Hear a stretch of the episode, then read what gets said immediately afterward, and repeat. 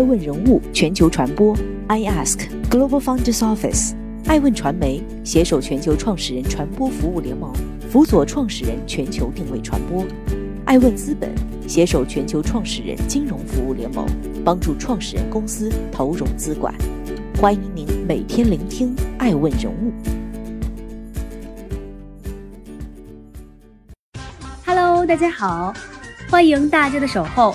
今天我们来聊一聊爱问人物，用户激增四千万，亏损涨百分之一百八十五，破圈的后浪 B 站如何止损？五月二十号，有一部哔哩哔哩 B 站主导的短片《入海》刷屏。视频由毛不易的新歌和一部关于大学生毕业后的艰难打拼的故事组成，残酷又温情，在毕业季引发了广泛的关注。相比后浪，《入海》是真正能引起年轻人共情的。很多人在弹幕里分享自己毕业后的艰辛，或者是大学生们对毕业和未来生活的向往，放在毕业季再合适不过。小破站又出圈了，成为很多 B 站老用户的口头禅。从二零一九年到现在，B 站已经通过跨年晚会、后浪视频等多次成功刷屏。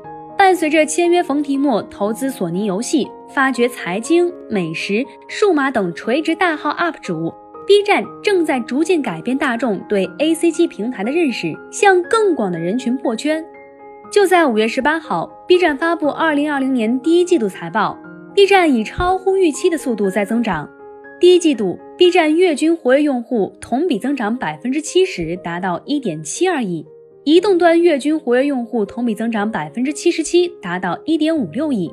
从付费用户来看，第一季度 B 站月均付费用户数增至一千三百四十万，同比上涨百分之一百三十四；用户日均使用时长达到八十七分钟，环比增长十分钟。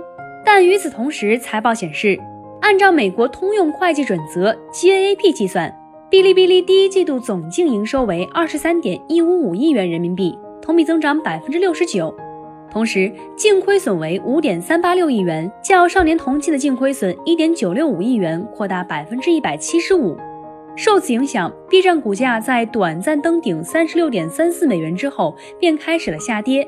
截至五月二十号收盘，已跌至三十二点七美元每股，跌幅达百分之七点一六，亏损进一步增加，来源于疫情导致的相关收入下降。但更重要的是，为了拉新和市场营销，B 站也付出了超过六亿美元的开销。但 B 站似乎没有选择。陈瑞此前在接受媒体采访中坦诚，互联网只有两种产品：优秀的和死掉的。B 站所在的行业太残酷了，长期来看。在中国，低于一百亿美金这个体量的内容平台都将被淘汰。我提的不是一个目标，而是我过不了这根线，我会死。为了过一百亿美元，B 站必须摆脱小而美，越做越大。而在面临巨大的开销和表现不平衡各项业务中，B 站的探索还在继续。欢迎继续聆听《守候爱问人物》。爱问人物全球传播，Q 一季度完成一年用户增长，发力垂泪。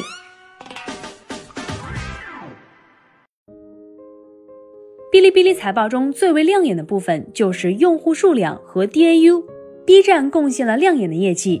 此前，B 站 CEO 陈瑞曾在二零一九年年报发布的电话会议上提到，用户增长是二零二零年全年的工作重点。加大对没有使用过 B 站、没有听过 B 站用户的营销力度。B 站二零二零年的用户增长目标是月活跃人数 MAU 达到一点八亿，二零二一年达到二点二亿。没想到二零二零年才过了一个季度，MAU 已经冲到了一点七二亿，可以说提前完成了一年的任务。这背后是 B 站破圈的不懈努力。疫情的影响是一部分，但是正如陈瑞所说。疫情使假期延长，对用户增长以及用户活跃起到了一定加速作用，却不是主要原因。B 站长期以来在内容生态、社区体验及品牌打造等方面的持续努力，也起到了重要作用。但是，二零二零年才过了一个季度，MAU 已经冲到了一点七二亿，可以说提前完成了一年任务。这背后是 B 站破圈的不懈努力。用陈瑞的话，就是把用户增长定为二零二零年全年的工作重点，加大对没有使用过 B 站、没有听过 B 站用户的营销力度。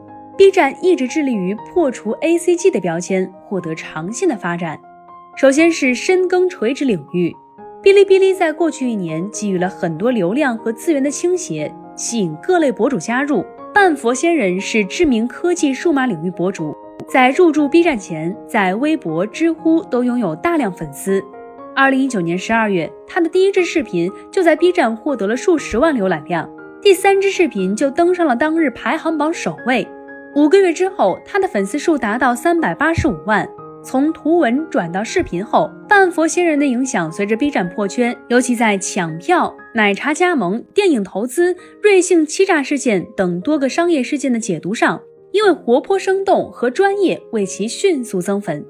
做视频无非是把文章做成了台本，就像导演是把文章做成了剧本。最重要的是态度和专业性。做文字的时候，我的脑子里也是有画面的，结合这些画面就足够了。成为 B 站大 V 后，半佛仙人身边很多朋友都在求教程变为 UP 主的诀窍。他索性和 B 站联合开辟了培训课程，指导更多专业财经科技类博主转型。同样迅速成长为大号的还有巫师财经、后大法考等专业账号。这些垂直 UP 主极大地扩大了 B 站在多个行业和非 ACG 人群的影响力。而另一边，用户拉新也是一场持久战。成立多年来，一百道答题门槛已经深入人心，这是普通用户成为正式会员的必经之路。甚至有人注册 B 站多年，因无法完成答题考核而一直没能成为会员。而从去年开始，陈瑞不止一次提到过降低用户的准入门槛，并在去年八月提到，B 站将在未来一年内将会员准入门槛降低百分之五十，这也是 B 站会员数量大幅提升的基础，也为后期推进付费内容做准备。同时，很多用户也发现，B 站上也出现了红包现金这种类似拼多多等应用的社交裂变方式，也被证实对下沉市场的拉新有极大帮助。据估计。B 站在红包现金上的投入，也是经营开支增加的重要原因。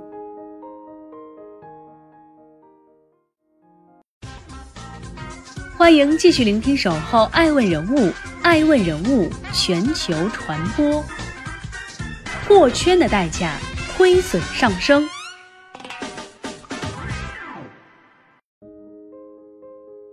B 站在不断制造出圈事件，增加公众的认知度。比如，二零二零年的跨年晚会视频播放量达到三千六百七十四万人次，后浪更是一个典型的范例。奔涌吧，后浪！我们在同一条奔涌的河流。何冰的一番慷慨激昂的演讲，引发了广泛的争论：谁是后浪？谁又能在社会中保持奔涌不前？有人看到了希望和激情，有人看到了虚伪和特权。但总之，在青年群体中形成了长久的讨论。B 站已经不再满足一个小众的社区了，它试图搭建一套世界观体系，更大限度来加强对青年人的影响，甚至引领潮流。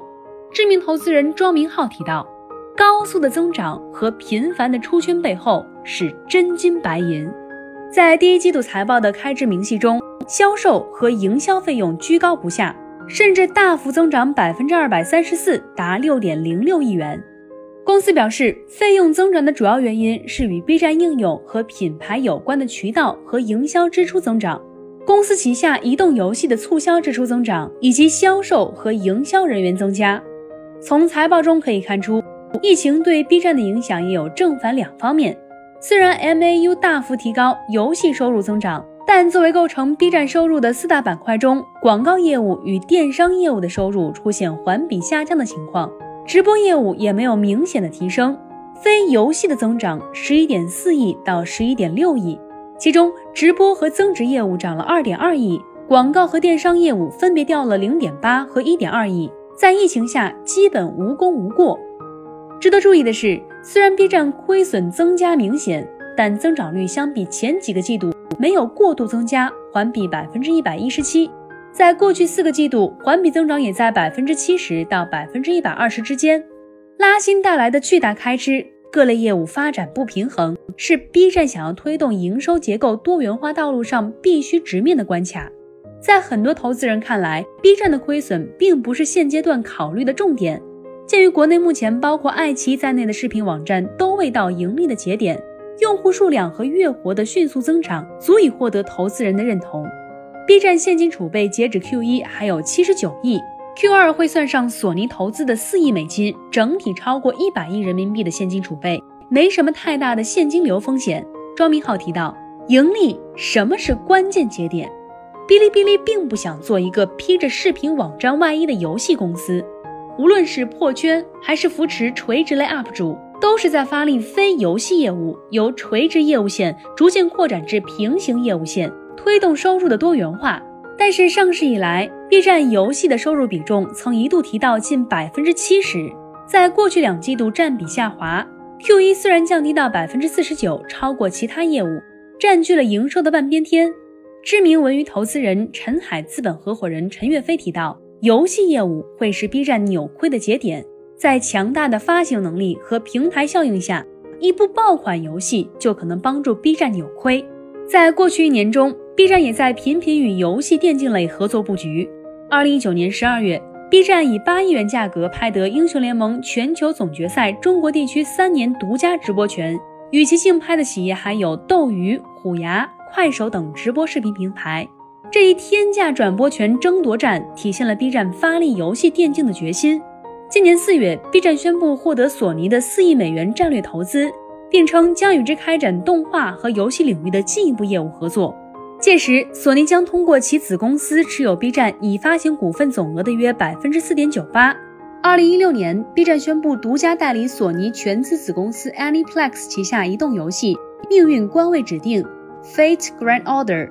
从 Q 一财报来看，命运官位指定及 FGO 所带来的收入，直到二零一九年占比仍然高达百分之五十八，而这距离 FGO 已经上线将近四年时间，无论是下载量还是氪金程度，都出现了一定的饱和。根据七脉数据，FGO 在 iOS 的游戏畅销排行榜上排名已经从前一百下降到一百到一百五十之间，因此 B 站目前仍需要不断发掘爆款。与索尼深度合作就是布局的一部分，但同时四月份上线的《公主连结》一经上线，就在中国商务 iOS 手游畅销榜中取得了前十的位置。这是否又是另一部爆款？要在 B 站下一季度财报中体现。也许游戏业务会帮助 B 站成长为第一家盈利的视频网站，也许 B 站会烧钱做更多的破圈行为，被老用户诟病，获得更多多元化的新用户。但就如陈瑞所提到的。面对百亿美元市值的生死线，B 站没有回头路。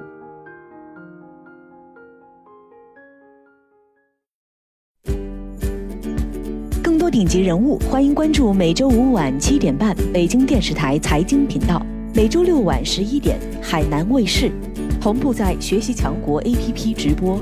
更多完整内容，欢迎关注爱问官网 iask-media.com。更多精彩内容，也可以搜索“爱问人物”抖音号 “i ask leaders”，爱问人物全球传播，“i ask Global Founders Office”。